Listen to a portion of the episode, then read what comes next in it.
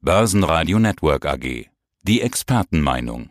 Guten Tag, meine Damen und Herren. Mein Name ist Christian Henke. Ich bin Senior Market Analyst bei IG in Frankfurt. Ja, und Sie sagt mir gerade, Sie sind in Eschweiler. Schöne Grüße in der Nähe von Aachen.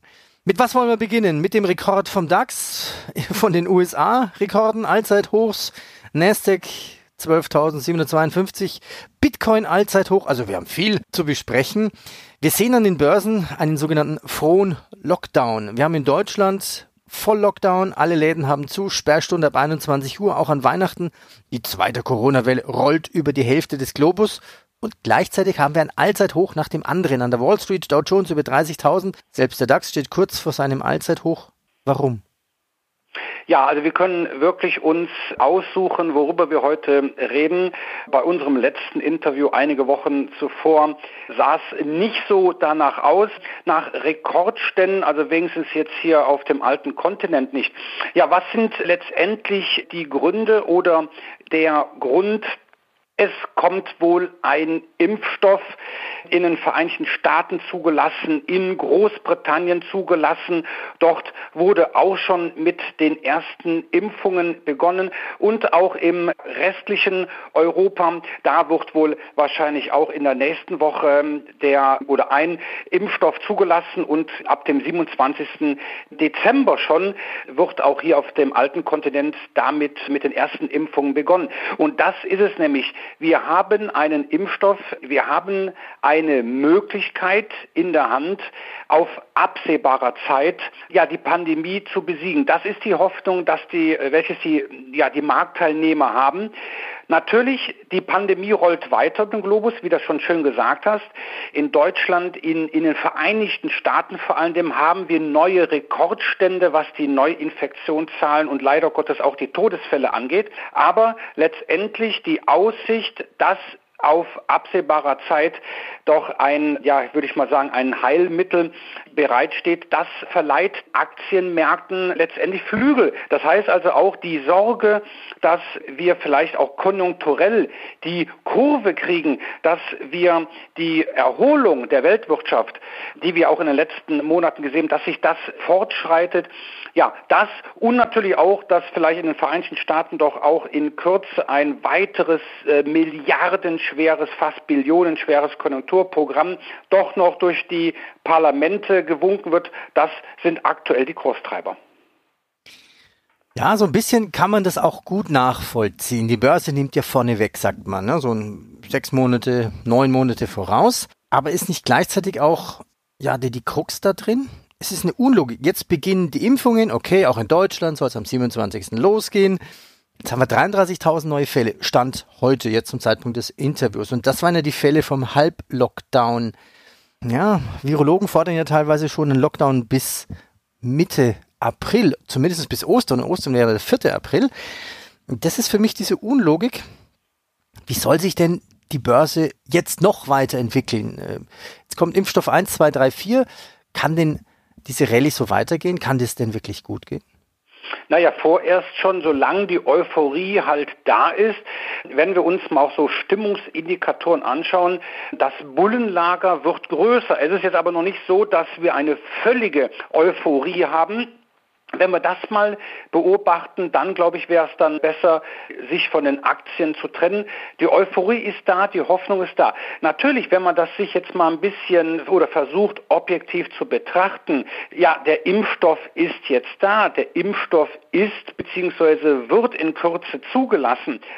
Fakt ist aber auch, dass letztendlich, bis wir eine, ja, eine Impfrate in Deutschland angestrebt wird, so an die 70, 60, 70 Prozent erreichen, das kann bis Herbst nächsten Jahres gehen.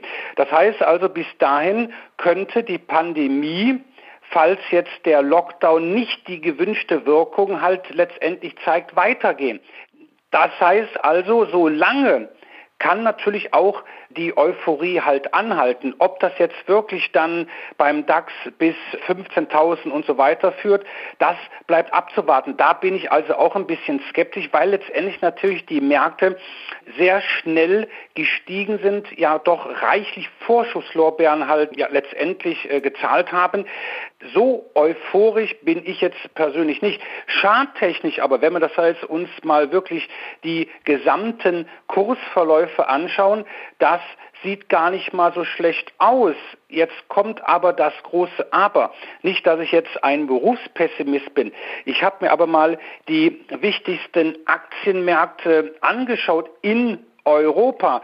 Und da ist außer ja, der deutsche Nebenwerteindex MDAX haben andere Indizes, ob der französische, der spanische, der österreichische Aktienmarkt zwar auch zuletzt gut zugelegt, aber sind noch relativ weit äh, von dem Vor-Corona-Niveau halt ähm, entfernt. Und ähm, Darum wird es äh, sehr schwer sein, so schnell halt diese Höchststände von Februar dieses Jahres auch zu erreichen. Christian, mach doch einfach mal dein, deine Chartsoftware auf was wollen wir uns raussuchen? Schauen wir uns doch mal im Detail an. Dow Jones, Nasdaq-Rekord, DAX, wie sieht's da aus? Gibt es irgendwo einen Trend, der gebrochen ist? Was wollen wir besprechen? Ja, wir müssen natürlich anschauen, beispielsweise der S&P 500. Man muss ganz einfach sagen, die amerikanischen Märkte zeigen eine Outperformance weiterhin gegen Europa, gegenüber Europa. Und der S&P 500 hat sich jetzt auch jetzt ein wenig mal schwer getan, hat ein wenig letztendlich mal Fahrt ja weggenommen, aber letztendlich jetzt wieder den Vorwärtsgang eingeschaltet und eingelegt. Das heißt also, wir sehen auch aktuell an den amerikanischen Märkten eine weiten gute Stimmung und jetzt, wenn wir mal davon ausgehen von den aktuellen Ständen, kann es beim S&P weit über 3800 3850 Punkte gehen. Du hast den Nasdaq auch angesprochen. Da ist zum Beispiel das Kursziel abgeleitet von dem Chart. Das liegt so bei 13.100. Also wir sehen, wir haben an den Aktienmärkten vor allem in den Vereinigten Staaten sehr gute Chartbilder. Auch in Europa befinden wir uns im Vorwärtsgang, aber wollen wir mal nicht so weit in die Ferne schweifen, bleiben wir erstmal hierzulande, bleiben wir in Deutschland.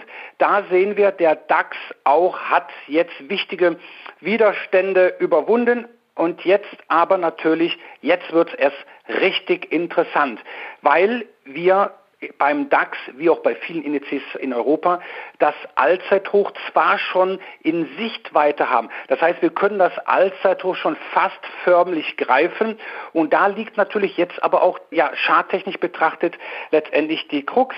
Das Allzeithoch muss letztendlich überwunden werden, damit wir nicht nur das Vor-Corona-Niveau wieder erreichen, sondern letztendlich auch mal das Tor nach oben aufstoßen. Und bei unserem letzten Interview vor einigen Wochen habe ich ja auch schon erwähnt, dass der DAX auf Quartalsbasis, also wirklich schon ein sehr langfristiges Chartbild, das Big Picture, hier das Rekordhoch aus dem Jahr 2017 bei 13.000 530 circa, bis Ende dieses Jahres überwinden muss. Aktuell sieht es danach aus, aber interessant ist der Schlusskurs am letzten Handelstag dieses Jahres. Liegen wir drüber, war es das, dann haben wir es geschafft. Wir können das Tor aufstoßen und dann dürfte dann also die 14.000 Punkte Marke nur das erste Ziel sein.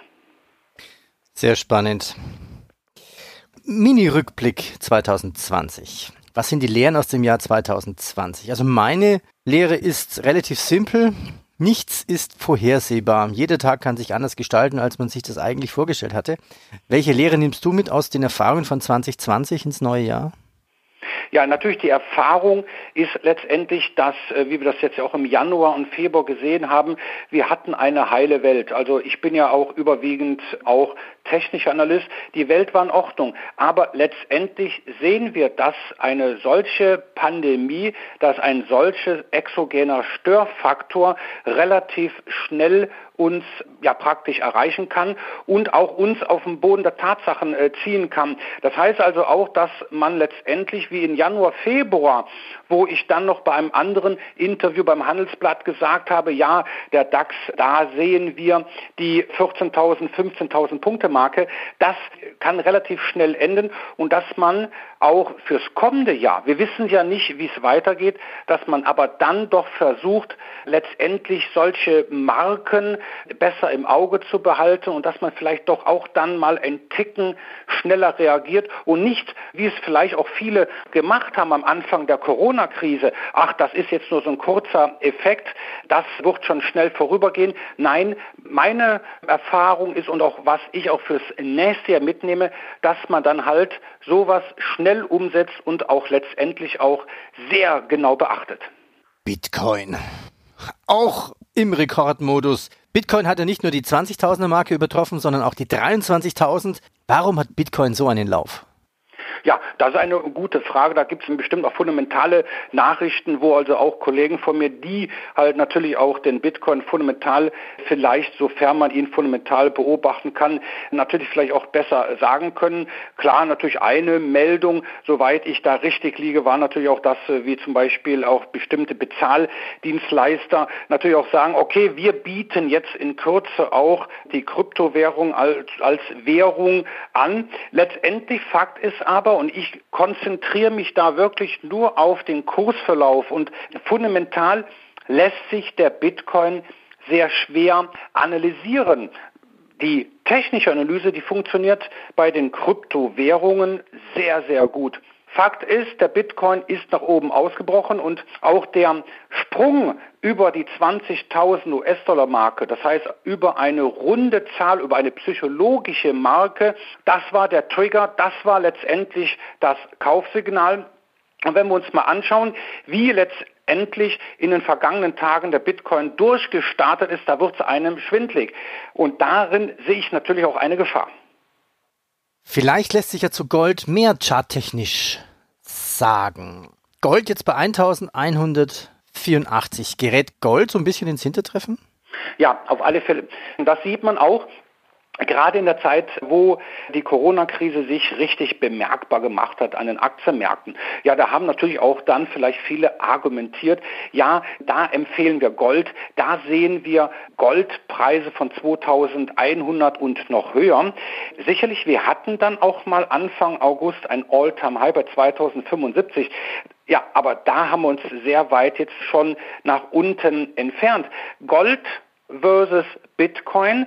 Da muss man dann aber auch sagen, dass die Kryptowährung aktuell letztendlich haushoch führt. Gold hat das Nachsehen und wir sehen aktuell eine ja, man kann sagen, eine technische Bewegung, eine Korrektur, eine Erholung. Und wir liegen aktuell über ein sogenanntes Fibonacci-Niveau bei 1873. Das heißt also, wir steuern so aktuell die 1907, 1921 US-Dollar an. Aber mehr ist da aktuell auch nicht drin. Und wenn man natürlich, und das ist auch viele, die die Wahl haben, wo investiere ich jetzt mein Geld, außer von den Aktienmärkten, in Gold, dem sicheren Hafen, der aber infolge der Corona-Krise gar nicht so als sicherer Hafen angelaufen wurde, oder halt Bitcoin. Und da muss man unter charttechnischen Gesichtspunkten ganz einfach sagen, Bitcoin sieht momentan gut aus.